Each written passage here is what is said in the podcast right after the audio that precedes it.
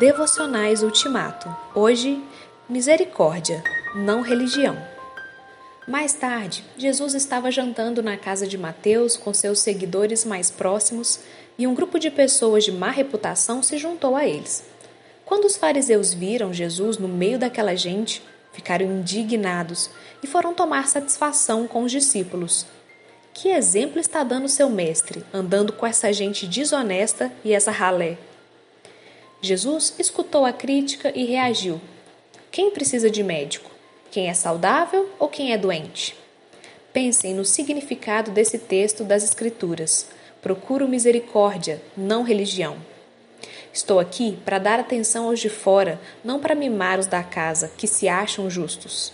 Mateus 9, 10 a 13. A palavra-chave aqui é misericórdia a vontade e energia divina de ajudar os que sofrem e salvar os perdidos. É definida em contraste com o holocausto, a tentativa humana de cuidar das aparências para que elas agradem a Deus. Como as palavras de Jesus mudam sua visão sobre a vida.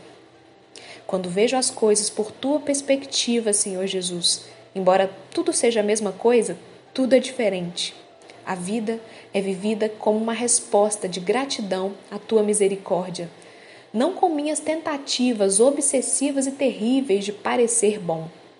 Posso descansar, posso louvar, posso viver para a tua glória. Amém.